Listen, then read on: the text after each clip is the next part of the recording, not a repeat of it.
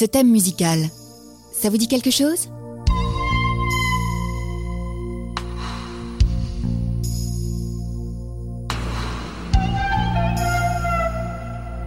Et oui, bien sûr, il s'agit bien évidemment du thème du film Le Grand Bleu, composé par Eric Serra. À l'occasion du Festival de Cannes, nous avons pu rencontrer le compositeur qui nous a parlé de ce thème.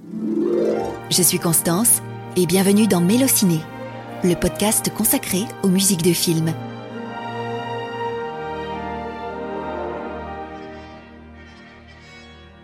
Eric Serra est un compositeur français connu pour ses titres tels que GoldenEye,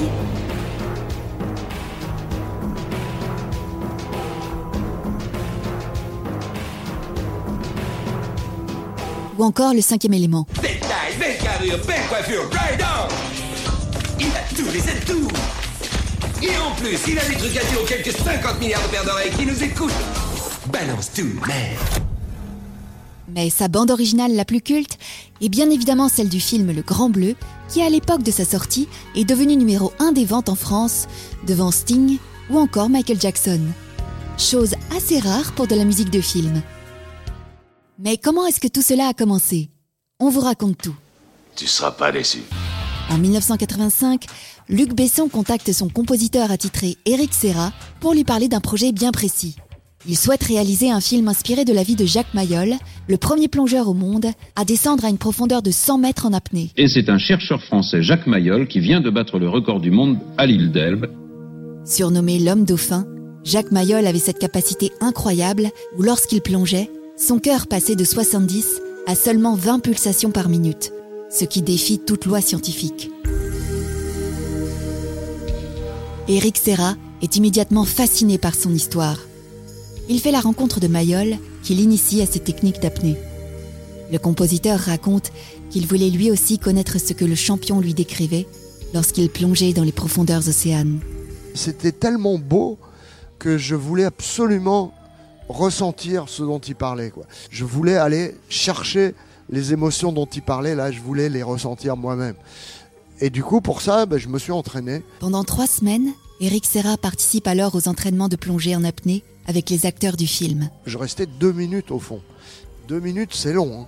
Et surtout, quand on est dans cet état, parce que euh, l'état dans lequel on se met pour faire ça, pour faire de l'apnée, c'est euh, une, une, espèce de relaxation, en fait, c'est un yoga. Et donc, deux minutes couché au fond comme ça, dans cet état-là, mais euh, ça ressemble à rien d'autre. Ça a clairement eu une influence énorme quand j'ai après composé la musique, parce que je me souvenais de ces sensations et j'ai essayé de les recréer en musique. Je pense que j'aurais jamais écrit la même musique si j'avais pas fait de l'apnée.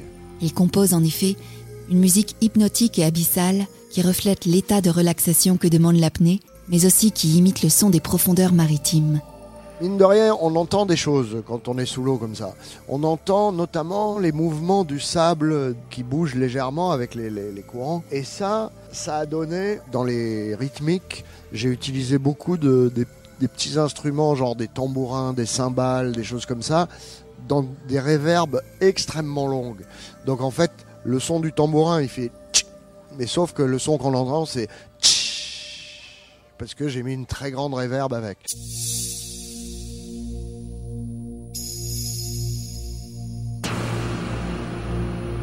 Mais le thème du Grand Bleu est surtout reconnaissable grâce à cette sonorité inspirée du chant des baleines.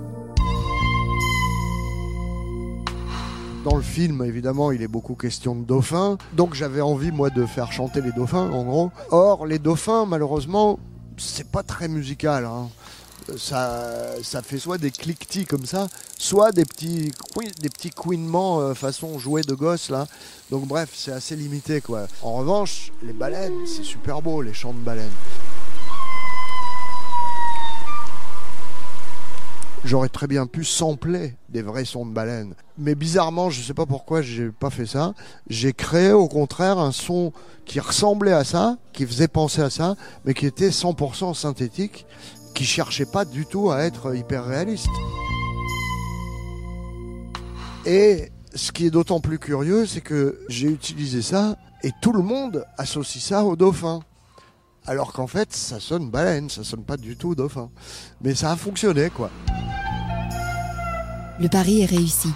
Eric Serra remporte en 1989 une victoire de la musique ainsi que le César de la meilleure musique originale. Et le vainqueur est Eric Serra pour les Grands Bleus. Euh, merci beaucoup. Je voudrais remercier essentiellement euh, déjà les gens qui ont voté pour moi, c'est sympa. Puis le public, parce qu'il y a beaucoup de gens qui ont aimé cette musique et ça m'a fait beaucoup plaisir. Et Luc Besson, parce que ça a été trois ans de vraiment de, bonheur intense de travailler là-dessus. Merci. On peut dire que le style d'Eric Serra, malgré la diversité de sa musique, reste très reconnaissable, notamment grâce à son utilisation des percussions ethniques présentes dans la quasi-totalité de ses œuvres. Je mets très rarement de la vraie batterie dans mes musiques parce que je trouve ça tr- trop banal. C'est-à-dire que je préfère utiliser des sons bizarres. euh, euh, au lieu de mettre une grosse caisse, je vais mettre des gros tambours de je sais pas quoi, mais qui au moins sonnent un peu plus, déjà plus originaux, un peu plus ethniques, euh, ils ont plus d'âme. Moi, j'ai la sensation d'avoir changé de genre, de style, mais sans arrêt. Or, tout le monde me dit tout le temps qu'on on reconnaît tout de suite que c'est une musique à moi. Euh, Et j'avoue que je comprends pas. Mais ça me, ça me fait plaisir et ça me flatte en même temps, parce que ça doit vouloir dire que j'ai un style. Un style, oui, et une originalité qui lui est propre, où l'on trouve un savant mélange de rock, d'électro et de symphonique.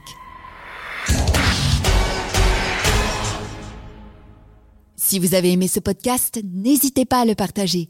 Mélociné fait une petite pause estivale et on se retrouve très vite à la rentrée. Bonnes vacances Green